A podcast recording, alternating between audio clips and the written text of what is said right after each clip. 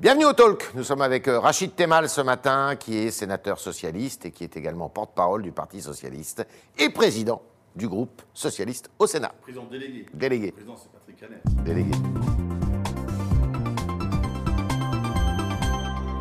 Patrick Caner, le président. Bonjour Rachid Temal. Bonjour. Alors, réunion au sommet qui était tout à fait euh, improbable euh, il y a encore quelques temps, euh, de tous les partis de gauche samedi. Ça aura lieu où d'ailleurs? Est-ce que vous en savez plus? On a dit dans l'Est de Paris. Je crois que le lieu n'est pas important. Ce qui, ce compte, c'est cette réunion. Alors, c'est important? Oui, parce que je pense que chacun a bien conscience aujourd'hui que dans notre pays, euh, face à ce pouvoir-là, face aux dangers d'extrême droite, il y a besoin d'un nouveau projet pour la France et donc d'une nouvelle majorité, une nouvelle présidence, une nouvelle majorité euh, en, dans maintenant, on va dire, un an, en 2022. Oui. Moi, je pense qu'à partir du moment où les forces de gauche décident de se parler, non pas pour elles-mêmes, mais comment ensemble elles créent un projet pour la France, l'avenir des Français, parce que je crois qu'aujourd'hui les Français, que ce soit sur les, les questions sanitaires, les questions sociales ou économiques, on en parlera, sur toutes ces questions-là, elles se disent, bon, euh, les Français se disent, on a besoin euh, un peu d'avoir un peu, d'avoir un peu d'espoir. Certes, mais c'est un peu cosmétique parce que d'abord, il y a un des chefs de la gauche qui ne sera pas là, c'est Jean-Luc Mélenchon, euh, qui envoie M. Quatennens, qui est son, euh, son numéro 2. Et euh, il y a déjà Fabien Roussel, le secrétaire national du Parti communiste, qui a dit que lui, il était aussi candidat à la présidentielle. Alors comment faire? Déjà, est-ce que vous appréciez le fait que M. Mélenchon préfère rester en Amérique du Sud que d'être à cette réunion? Et il y a deux façons d'aborder les choses. Soit on regarde euh, les difficultés, soit on, on crée de la dynamique. Moi, je crois que la politique, c'est de la dynamique. Ouais. L'enjeu, c'est pas d'avoir une coalition de logos, mais encore une fois, un projet pour la France. Donc moi, toutes celles et tous ceux qui souhaitent y participer sont les bienvenus. Pour y travailler, encore mieux. Pour collaborer, c'est toujours mieux. Et surtout, tourner vers les Français. Donc moi, mon problème n'est pas de savoir est-ce que Jean-Luc Mélenchon sera là ou s'il envoie quelqu'un. En l'espèce, Ça fait jaser le fait qu'il ne soit pas là. à Oui, gauche, mais hein. ça, en l'espèce, bah, ça fait jaser ceux qui veulent comprenez commenter. Vous ceux comprenez qui veulent commenter. Ouais. Moi, ce qui m'intéresse, c'est les Français. Son représentant, le LFI, LFI, le, par- son parti sera là. Donc, je crois qu'il faut regarder plutôt la dynamique. La dynamique, c'est que on est capable à gauche, la gauche euh, dans sa globalité, de se retrouver autour d'une table, de travailler. On, a- on va vérifier si, sur les ambitions, changer de la majorité présidentielle, nous sommes d'accord. Et après, il faudra commencer à la construire. Mais M. Fabien Roussel est déjà candidat pour le Parti communiste. Il s'est déclaré il y a quelques Oui, jours. M. Jean-Luc Mélenchon, Mélenchon est candidat, d'autres sont déclarés. Donc ou c'est pas possible d'avoir un, un seul candidat euh, Mais de l'Union de la gauche, Je par vais vous faire exemple. une révélation. Ouais. La date de dépôt des candidatures à l'élection présidentielle n'est pas arrivée. Ouais. Vous savez, Tout peut de- changer encore de, de mettre depuis toujours. Prenons les dernières élections. Vous Mm. êtes un, un expert de la, la question électorale aussi. Il y a toujours eu, vous savez, le- l'automne, c'est la période où chacun euh, veut être candidat.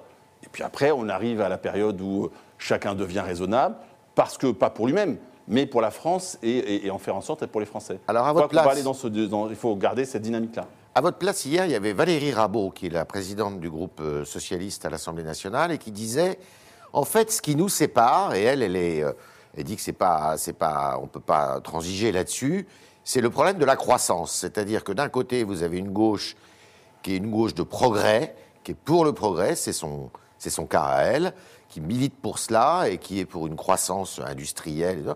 et de l'autre côté, il y a une partie des écologistes, une grande partie, une partie aussi de LFI, qui est plutôt euh, attirée par une espèce de croissance molle ou de décroissance, et que ça, c'est ce qui sépare les gauches. Vous êtes d'accord avec ça? Il y a, enfin, si nous étions tous d'accord, nous serions tous dans le même parti. Donc déjà, il faut l'acter. Nous avons des histoires différentes, etc. Moi, il y a plusieurs éléments. Je partage ce que dit euh, Valérie. Moi, je suis pour, je suis un progressiste, je suis pour le progrès. Euh, je crois que les classes populaires, les classes moyennes, pour qui on se bat La question, c'est pour qui nous battons-nous quand nous sommes de gauche?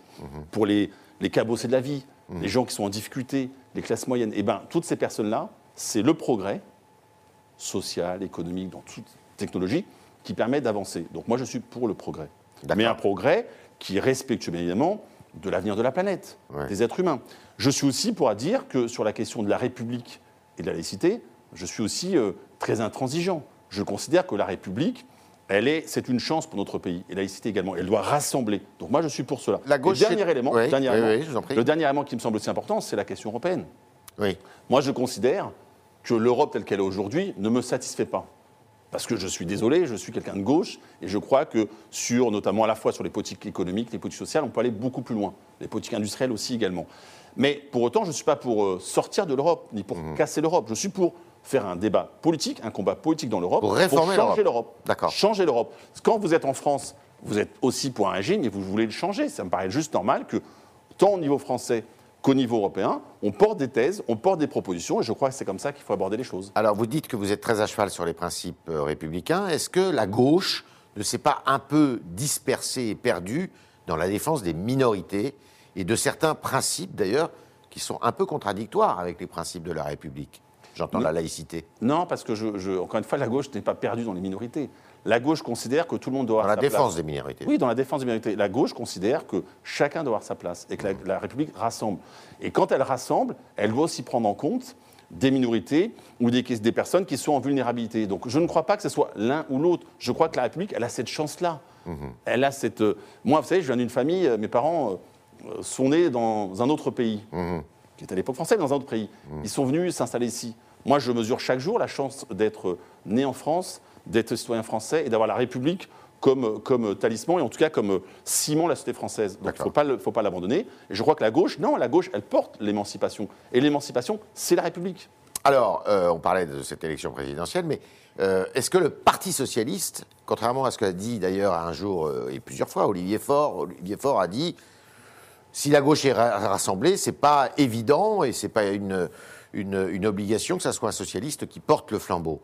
Est-ce que vous, compte tenu que les autres risquent d'y aller, le Parti communiste, la France insoumise, vous estimez que le Parti socialiste doit être présent à cette élection présidentielle? Le Parti socialiste, c'est le parti qui a de nombreux élus, qui a au municipal dernier rassemblé le plus euh, d'électeurs et de villes au sein de la gauche. Et même, c'est la deuxième force politique en France, mhm. après la droite. Moi, je pense que nous avons une chance au Parti socialiste d'avoir des gens euh, de grande expérience et de grande qualité. Mhm. En l'espèce, je pourrais vous citer notamment Anne Hidalgo, qui, je crois, euh, est une bonne maire de Paris. Je crois qu'elle a une capacité à rassembler largement sur des questions sociales, environnementales. Et par exemple, c'est votre favorite? Dans notre famille politique, je crois qu'aujourd'hui, elle est en très grande capacité de rassembler, mais pas seulement d'ailleurs ma famille politique.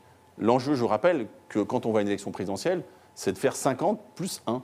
Donc c'est de rassembler les Français et des hommes et des femmes qui, au départ, ne sont pas de ma famille politique et qui sont plus ou moins éloignés. C'est ça la, magie d'une présidentielle. C'est créer cette dynamique-là. C'est pour ça que j'évoquais tout à l'heure le fait. Il faut créer une dynamique autour d'un projet de qu'est-ce qui changera la vie concrètement des 67 millions de Français. Alors justement, vous parlez de, 50 plus 1.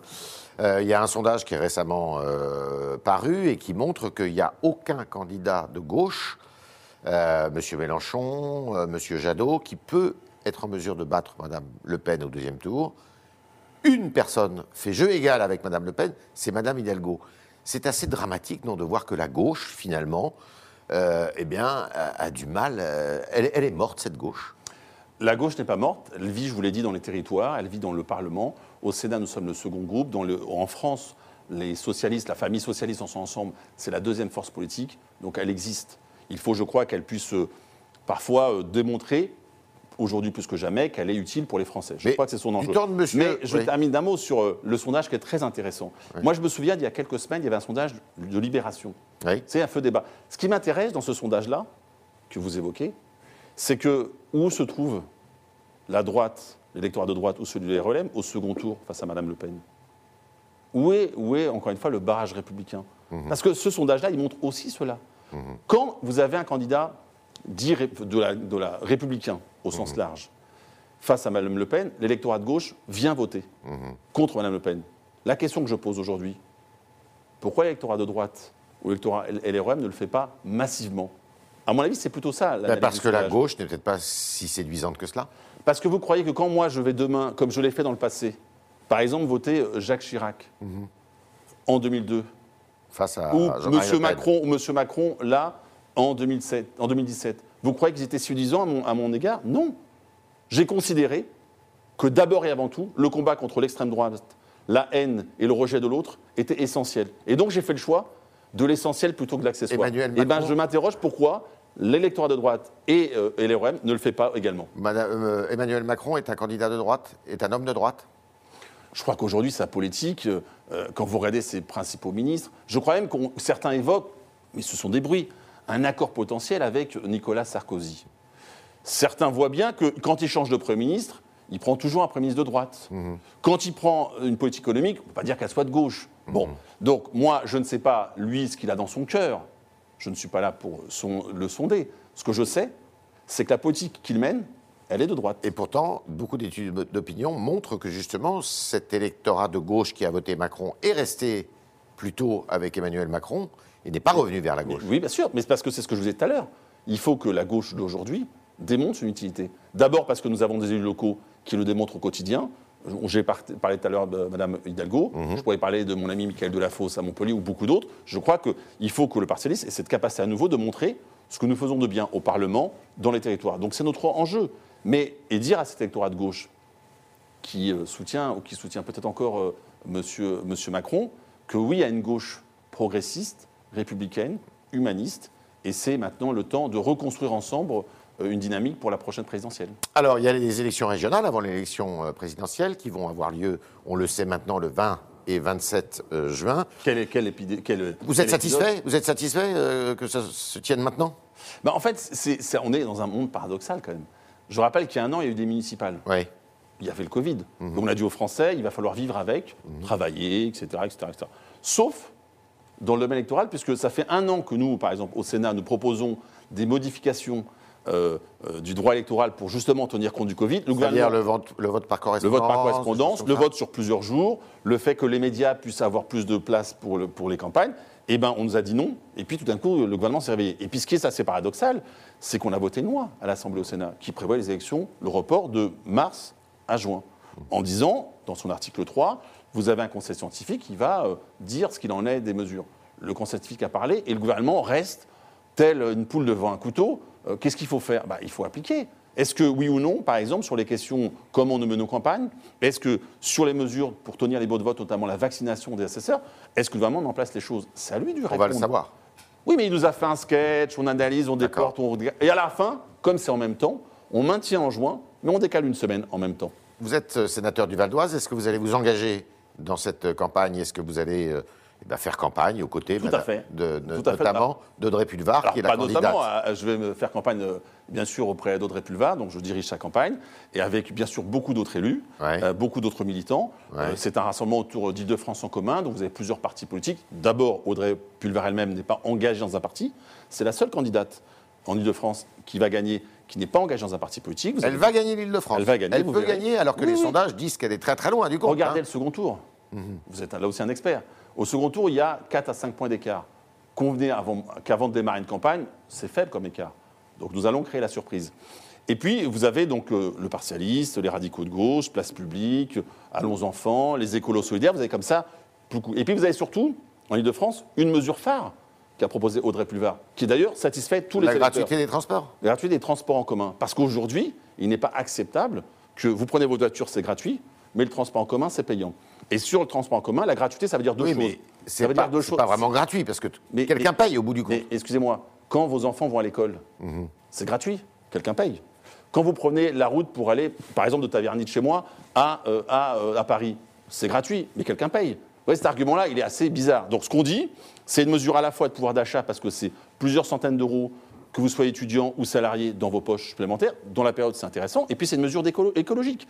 À partir de là, bien évidemment, il reste des choses à payer. Rassurez-vous, ce n'est pas la mesure sur l'investissement. Quel- Donc on aura des mesures, bien sûr, il y a des mesures prévues pour compenser la part euh, des, des, des- des franciliens. Mais encore une fois, cette mesure-là, d'ailleurs, c'est celle qui permet d'avoir un débat en Ile-de-France. Et je crois, quand je dis je crois, j'en suis sûr, qu'il y a un niveau de satisfaction, notamment des gens de grande couronne, dont je fais partie, à plus de 80% quand on teste cette Quelle mesure. que soit la configuration de cette élection, à l'issue du premier tour, si Mme Pulvar fait plus de 10%, vous maintiendrez pour le deuxième tour? Mais Audrey Pulvar et, et notre liste, nous Vous avez parlé du, euh, du Front républicain tout à l'heure. Si jamais euh, Mme... euh, Mais parce que le Front républicain, vous pensez que M. Bardella peut prendre le FN, peut prendre la région bah, Aucun sondage le montre. Oui, mais... N'inventons pas, n'inventons pas des choses. Ouais. Aucun sondage en Ile-de-France ne démontre cela. Ce qui démontre en Ile-de-France, c'est qu'une gauche rassemblée, notamment derrière Audrey Pulvar, peut effectivement jouer la gagne Sauf au que Clémentine. Autain, pour la France Insoumise, fait plus qu'elle dans les sondages. Alors, donnez-moi un sondage, parce que je, je peux regarder et je regarde ça de près. plusieurs. Il y en a eu plusieurs. Aucun sondage. Dans aucun sondage, tous les sondages que vous avez, je peux vous donner la Kiré les sondages, Audrey Pulvar est en tête de, de la gauche. Donc, moi, ce qui ce m'importe, c'est que la gauche soit rassemblée.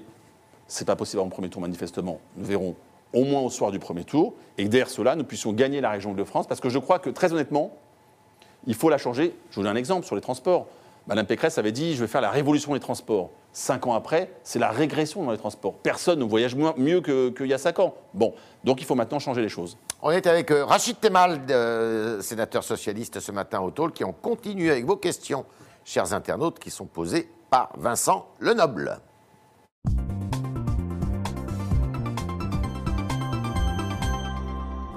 Bonjour Vincent. Bonjour Yves, bonjour Rachid Temal. Bonjour. Une première question de Léna. Euh, vous en avez parlé tout à l'heure. Jean-Luc Mélenchon fait en ce moment une tournée en Amérique du Sud. Alors qu'on est en pleine crise sanitaire, Léna trouve cela déplacé et irresponsable en plein confinement ici en France. Comment euh, réagissez-vous à cela, à cette tournée mondiale? On lui reproche de ne pas porter le masque aussi, alors que l'Amérique du Sud est en train de euh, subir le coronavirus. Moi, j'appelle tous les Français et le monde entier d'ailleurs à la fois à porter un masque et puis les vaccinations, ce qui pose un débat d'ailleurs sur euh, comment on aide les autres pays à se vacciner. Après, moi, très honnêtement, je ne suis pas là pour commenter les tournées ou non de Jean-Luc Mélenchon. Ça m'intéresse assez peu. Ce qui m'intéresse, c'est euh, dans ma famille politique, dans mon espace politique, c'est les ceux qui vont pouvoir porter nos couleurs. Pour le reste, bah, Jean-Luc Mélenchon, il est en tournée, euh, libre à lui. euh, Est-ce que c'est bien, pas bien? Très honnêtement, euh, c'est à lui de répondre. C'est pas votre. Moi, je ne suis problème. pas là pour donner des bons prix ou des mauvais prix. Ou comme je suis un amateur de football, je ne donne pas de carton jaune ou de carton rouge. Autre question. Une question de Paul sur Twitter. Soutiendrez-vous Anne Hidalgo pour euh, la présidentielle en 2022 Oui. Moi, je l'ai dit, Anne Hidalgo, je la connais bien. Je vois ce qu'elle fait à Paris. Elle a été réélue, je le rappelle. Euh, je, je vois ce qu'elle a comme position. On a des échanges. Et je crois que sa vision d'un pays comme le nôtre, euh, euh, de- des propositions sur des questions sociales, écologiques, économiques, me paraissent répondre aujourd'hui à la, à la situation dans laquelle notre pays. est. Donc je crois que c'est une très bonne candidate. Et surtout, le plus important, elle ferait une très bonne présidente de la République. On lui reproche de la saleté de la ville, de sa ville. Ça, je crois que près toutes les villes, il y a ce débat-là. Moi, franchement, à Paris, je crois que c'est.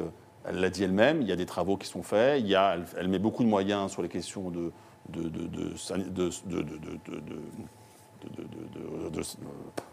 de nettoyage, pardon, je sais le terme, excusez-moi. Mais je, je, pense que même Madame Dati, dans le 7e, c'est aussi propre que dans le reste de Paris. Donc arrêtons ce débat-là. Ce qui est triste, c'est que la droite parisienne n'a pas d'autre chose à faire que de trouver des hashtags pour essayer de créer des polémiques. Là, c'est pas que des gens de droite. Hein, euh, Oh, bah, le hashtag, quand il est parti, c'était les gens de droite. hein. Ah Après bon que les gens- ah oui, oui, oui. C'était monsieur, un, un DR, Licia. un candidat. Oui, qui est, qui est- qui est donc candidat de droite. Il a même été tristement battu dans le 18e arrondissement, je crois, au dernier municipal. Il est bien de droite, je vous le confirme. Autre question. Hier, en commission, vous avez adopté le projet de loi relatif au euh, développement solidaire et lutte contre les inégalités mondiales. Clara, sur Twitter, se demande si c'est à la France de faire cela. Bah oui, moi je pense d'abord à la France, il y a plusieurs choses. D'abord, elle a une histoire avec le monde. Quand vous voulez être une grande puissance, et moi je suis fier que nous soyons une grande puissance économique, sociale, militaire, politique, nous sommes euh, au Conseil de sécurité des Nations Unies, nous sommes la, puissance aussi importante en Europe, et je crois qu'on a un regard sur le monde. On a une histoire également avec euh, un certain nombre de pays liés à le, le passé colonial. Moi je ne suis pas sur euh, il faut payer une dette, hein, c'est pas mon propos, que les choses soient bien claires. Je dis juste que si on veut être un grand pays dans le monde, et c'est ce que nous sommes, c'est aussi participer au développement du monde. Et donc moi, je suis très fier d'être co-rapporteur de ce projet-là. Et vous verrez, il y a effectivement des mesures. Et puis, je le dis quand même, ça permet aussi à beaucoup d'entreprises françaises de trouver des marchés, des débouchés. Et nous avons aussi plusieurs millions de Français, euh, de nos compatriotes, qui vivent à l'étranger dans ces pays-là. Je crois qu'à la fin, pour de tout- beaucoup de bonnes raisons, il faut effectivement continuer dans, ce- dans cette politique-là. Est-ce que vous trouvez suffisante euh, l'aide au développement, qui doit normalement, selon les critères des Nations Unies, il doit être de 0,7. l'ordre de 0,7 de notre produit intérieur brut? On a fait des progrès ces, derniers jours- ces dernières années, je crois. hein. On, a- Ah bah, sous, sous on le- approche. Sous le quinquennat de, de François Hollande, beaucoup de progrès. Ouais. Et euh, avec, avec Emmanuel Macron, il y avait une loi attendue, elle arrive, il y a aussi des progrès, même si on a, en commission, nous avons sensiblement amélioré le texte. Mais oui, globalement, il y a des progrès. Euh, on peut encore améliorer les choses, mais il y a des progrès dans ce domaine-là, bien évidemment. Dernière question. Une dernière question. Gabriel Attal a promis un hommage aux victimes du Covid-19 alors que la barre des 100 000 morts devrait être dépassée aujourd'hui. Samira, sur le site du Figaro, estime qu'un tel hommage aurait déjà dû avoir lieu. Êtes-vous d'accord avec elle?